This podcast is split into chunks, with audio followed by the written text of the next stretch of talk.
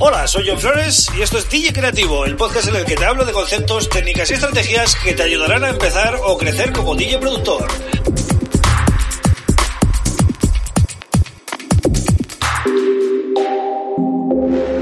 Hola, bienvenido, bienvenida a DJ Creativo. Mi nombre es John Flores y este es el episodio número 17 del podcast. Hoy voy a hablar de un tema que tiene bastante cola, ¿no? Porque te vas a encontrar con este, con este problema y te va a acompañar bastante tiempo, ¿no? Es, eh, estamos hablando de definir bien los graves y sobre todo controlar bien la relación que hay entre el bombo y el bajo. El bombo y el bajo es la clave, ¿no? Cuando estás produciendo un tema, porque si está descompensado esto, te va a sonar mal absolutamente todo el tema. Digamos que son los cimientos del tema. Entonces, eh, voy a darte algunos consejos que puedes aplicar para ir ya ajustando esto mejor cuando, cuando empieces a, a producir, ¿no? Bueno, lo primero que tienes que controlar es tu entorno de escucha. Si estás en una habitación que no está tratada acústicamente, vas a notar que hay rebotes en el grave. Y si te mueves por la habitación, vas a notar que las esquinas hay un exceso de graves y cuando te mueves hacia un sitio donde igual tienes una cama con edredón y tal, pues vas a notar que suena mejor. Esto eh, al final es un problema claro de acústica, ¿vale? Tu habitación no está tratada acústicamente y por tanto pues tienes variaciones en, eh, según te vas moviendo de, por la habitación, ¿no? Entonces, ¿qué pasa con esto? Pues que para fiarte de que lo que estás escuchando está bien eh, equilibrado en graves, es muy difícil. Tú no sabes si lo que estás escuchando es realmente así o tus monitores, la colocación de estos, la falta de acústica de la habitación y los elementos que tiene la propia habitación hacen que ese grave suene así. ¿Vale? Que eso es lo más probable. Entonces, intentar mezclar el grave sin una habitación tratada acústicamente es muy complicado. Entonces, ¿qué es lo que puedes hacer? Bueno, ya de entrada, lo primero que tienes que hacer es escuchar muchos temas de productores que sabes que masterizan bien sus temas y suenan mm, muy bien, ¿vale? Entonces, escucha esos temas en tu habitación para ver cómo suenan, cómo responden. Muévete por la habitación y comprueba cómo va cambiando el grave. Porque de la misma manera que cambia el grave en esos temas profesionales, tiene que cambiar en tus temas. Es algo, ya te digo, es muy complicado. Otra herramienta fundamental que debes tener siempre a mano es un analizador de espectro visual, ¿vale? Em, que te marque los picos a lo largo de todo el rango de frecuencias. Te voy a recomendar uno que es gratuito y que funciona muy bien, es el que yo utilizo desde hace mucho tiempo. Se llama SPAN, S-P-A-N. Te dejaré el link en las notas del programa y es de la marca Boxengo, ¿vale? Simplemente en su web te lo descargas y es compatible tanto para Apple como para Windows, ¿vale? Entonces, este analizador visual te va a decir en qué frecuencia y a qué volumen se mueve cada instrumento, es decir, el bombo, el bajo, si, si, es que lo tienes por separado. En un tema de referencia no te lo vas, no te lo vas a separar, pero por lo menos te va a decir hasta qué punto ese tema llega y te va a servir como guía visual a la hora de, mezclar tu tema, ¿no?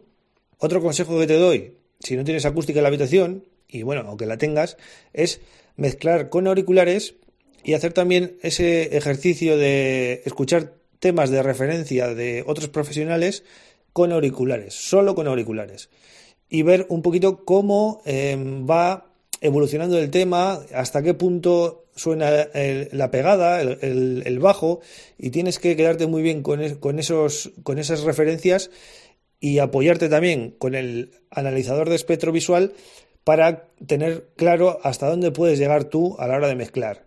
Bien, voy a hablar ahora de la ecualización, porque claro, no podemos controlar los graves si no controlamos esa banda de frecuencias de 20 Hz a 250 Hz más o menos, que es donde se van a mover el bombo y el bajo.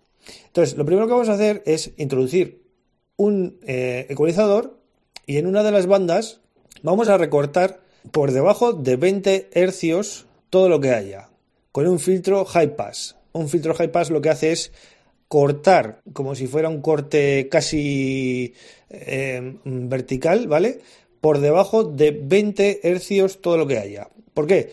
porque ni nuestros auriculares ni nuestros monitores son capaces de reproducir esas frecuencias que están tan bajas. Y ni siquiera el oído humano puede eh, mm, notarlas. Entonces es mejor cortar por debajo de 20, pero no solo nos vamos a quedar ahí, sino que vamos a tirar hacia atrás, es decir, 20, 30, 35, 40 hercios, y cuando notemos que ya estamos perdiendo demasiado grave, eso quiere decir que nuestro sistema de monitorización ya está eh, percibiendo que estamos quitando graves. Entonces, volvemos un poquito más hacia atrás y lo ajustamos.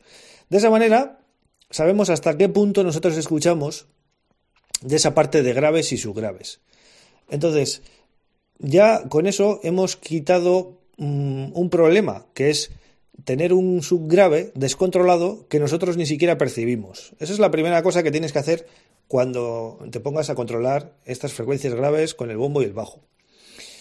Lo siguiente sería dar espacio a cada sonido, ¿vale? Eh, y esto no solo es ecualización, sino también a la hora de elegir los sonidos es muy importante. Si tú eliges un bombo que está, por ejemplo, en el rango de frecuencias, eh, pues no sé, entre 100 y 120 hercios, intenta que el bajo no esté ahí.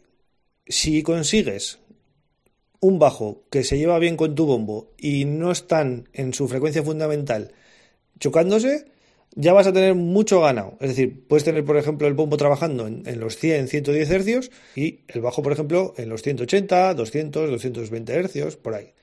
¿vale? Y de esa manera ya te estás quitando un problema muy serio.